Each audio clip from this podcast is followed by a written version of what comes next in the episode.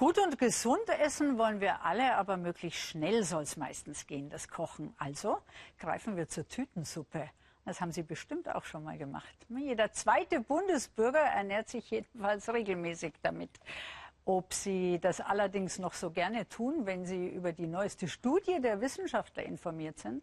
Die warnen sogar vor krankmachender Bequemlichkeit beim Heißhunger auf Fertiggerichte.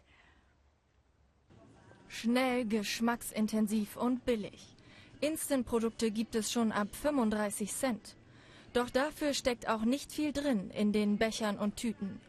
Die meisten bestehen zu großen Teilen aus Stärke, Palmöl, Speisesalz, Zucker und Aromen die Dinge, die da drin sind, sind eigentlich wertlose Produkte, die ein bisschen für ein bisschen Volumen sorgen, die uns zwar geschmacklich vielleicht ein bisschen ansprechen über diese ganzen Aromastoffe, aber letztendlich ist da nichts Wertvolles drin, nichts, was mich leistungsfähig macht, was mich wirklich auch nachhaltig sättigt und befriedigt.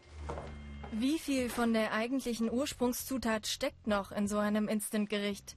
Wir nehmen 30 Produkte von Maggi, Knorr, Birkel, Erasco, Aldi und Lidl genauer unter die Lupe und finden, zum Beispiel in der Spargelcremesuppe von Maggi,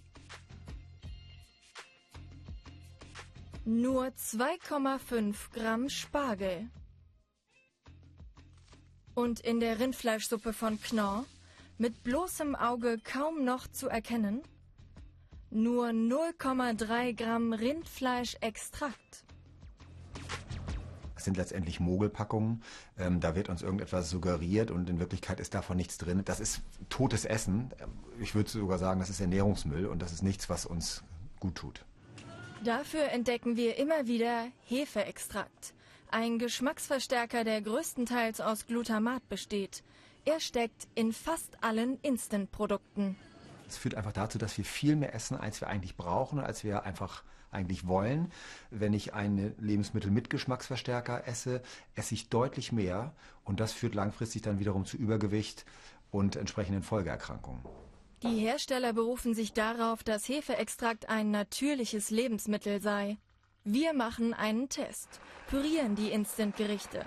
Kann man bei dem ganzen Geschmacksverstärker überhaupt noch erkennen, was man eigentlich isst? Drei Foodbloggerinnen raten. Als erstes der Gulaschtopf von Birkel. Eine Tomatensuppe mit Reis. In Richtung Gemüse, Mais, Erbsen. Ich kann aber wirklich nicht genau sagen, was es ist. Zweiter Versuch. Die Spaghetti Bolognese von Knorr. Ich komme am besten Willen nicht drauf. Ich finde es auch sehr schwer zu schmecken. Wieder extrem salzig und ähm, aber nicht schmackhaft. Unser Fazit. Instant-Produkte sind zwar billig und schnell gemacht, aber selten gut und selten gesund.